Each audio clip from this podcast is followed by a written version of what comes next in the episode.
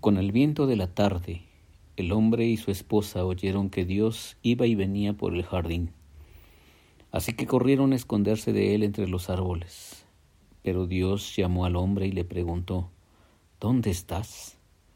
Y el hombre le contestó, Oí tu voz en el jardín y tuve miedo, pues estoy desnudo, por eso corrí a esconderme. Génesis 3, versículos 8 al 10. Estoy leyendo para ti la nueva traducción que se llama traducción del lenguaje actual. Así es que si tú tienes una Biblia Reina Valera o otra, otra Biblia, otra versión, eh, puedes checar, puedes checar ahí en tu propia versión que tengas. Es, es mismo, el mismo contenido, solamente como su nombre lo indica, en traducción en lenguaje actual. Con el viento de la tarde el hombre y su esposa oyeron que Dios iba y venía por el jardín. Así que corrieron a esconderse de él entre los árboles. Pero Dios llamó al hombre y le preguntó, ¿Dónde estás? Y el hombre le contestó, Oí tu voz en el jardín, y tuve miedo, pues estoy desnudo.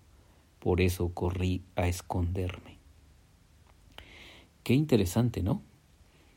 Unos días antes, un día antes, ellos habían caminado ahí en el jardín de una forma muy amable y muy cordial. Ellos experimentaban el amor y la, la comunión única, irrepetible con el Padre Celestial. Platicaban con Él, era una convivencia abierta. No había sospechas. Ellos no sospechaban de Dios, no tenían temor, de, ese ser que les había dado la vida y con el que podían compartir el tiempo, convivir y caminar, compartir, compartir ese, esos espacios en los que el Señor estaba con ellos. Pero de un momento a otro, como sucede en todas las relaciones, cuando la amistad o perdón, cuando la confianza se quiebra, ahí ahí se acaba todo. De un día para otro, el hombre y su mujer, dice el texto aquí, oyeron que Dios iba y venía por el jardín y corrieron a esconderse de él entre los árboles. Es catastrófico eso, desastroso. El Dios que amaban y con el que convivían, ahora es el mismo Dios del que ellos se esconden. Dice aquí Baxter Kruger, con toda seguridad la desobediencia de Adán no, no alteró el ser de Dios. O quizás sí.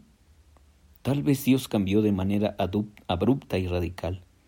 Evidentemente no en la realidad, pero sí en la mente de Adán.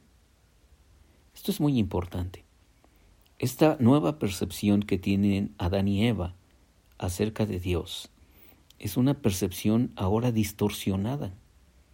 Ahora simplemente ellos, Adán y Eva, son la referencia, se convierten como en el absoluto, son la referencia de quién es Dios y qué quiere Dios. Y desde ahora en adelante, ellos piensan que Dios es un ser del cual hay que esconderse. Hay una frase aquí que menciona este autor y que es muy, muy sintomática. Y dice así, cuando todo lo que podemos ver es nuestro dolor, perdemos de vista a Dios. Cuando todo lo que podemos ver es nuestro dolor, perdemos de vista a Dios. Y eso es cierto.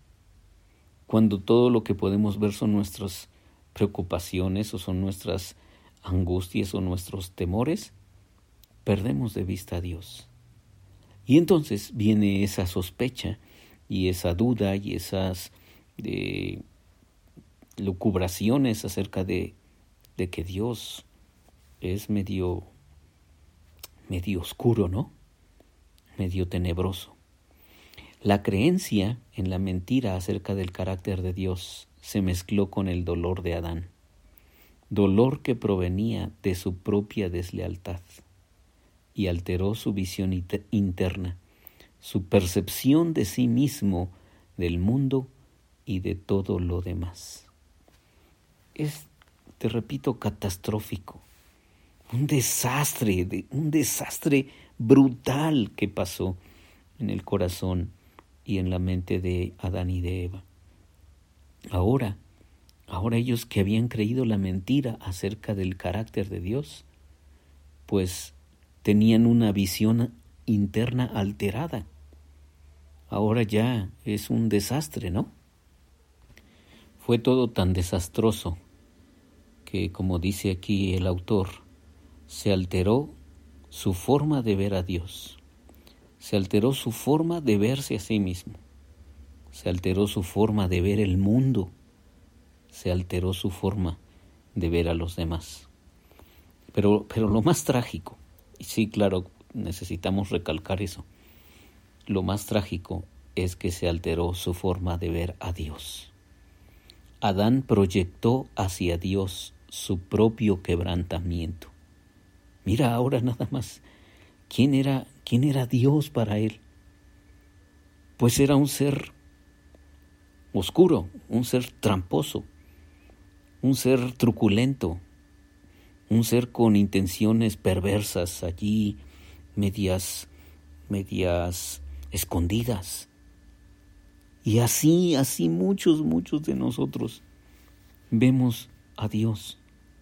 Pero, pero esa manera de verlo es nuestra propia proyección enfermiza y, y sobre todo nuestra propia proyección pecaminosa de, de un Dios totalmente ajeno al verdadero Dios.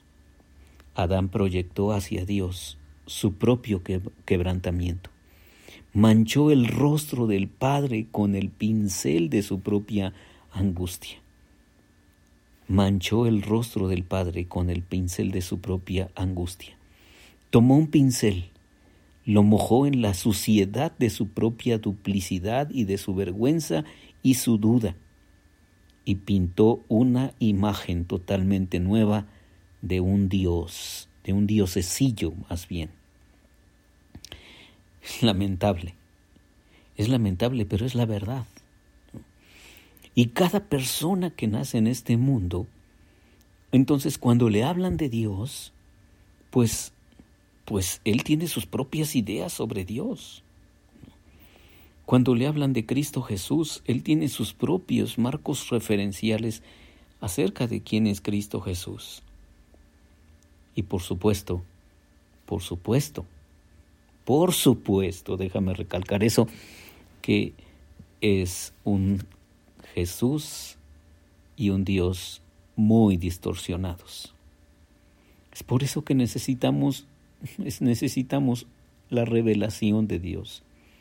Necesitamos que otra vez Dios nos alumbre el corazón y el, y el cerebro y la mente para que podamos verlo, podamos abrir los ojos a su amor y dejar de hacer esto que hizo Adán, que tomó un pincel, lo mojó en la suciedad de su propia duplicidad, de su vergüenza y su duda, y pintó una imagen totalmente nueva de un diosesillo.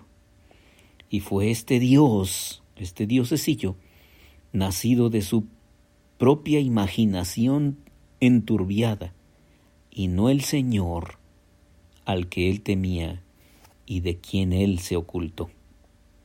Fue un Dios imaginario, fue un Dios que él se construyó en su propia cabeza, en su propio corazón. Y entonces, pues ahora está lleno de miedo. Oí tu voz y me escondí porque tuve miedo, dice el texto. Yo te pido a ti que me estás escuchando, que le juntos le pidamos a Dios que nos dé un nuevo concepto y una nueva revelación acerca de quién es Él, de su bondadoso corazón. Nos ha dejado una carta llamada Biblia, una carta con muchos, muchos libros, para decirnos justamente quién es Él.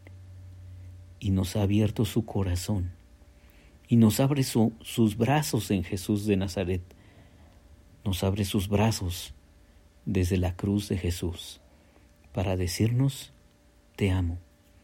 Ese es el Dios de la Biblia. Ese es el Dios de quien no tenemos que escondernos. Ese es el Dios que nos busca con, con apasionado amor y con grandes deseos de encontrarse con nosotros. Así que tenemos la grande oportunidad de abrirnos a su amor y a sus brazos. Soy Víctor Hugo Juárez y espero que este devocional ha sido de bendición para ti. Dios te bendiga.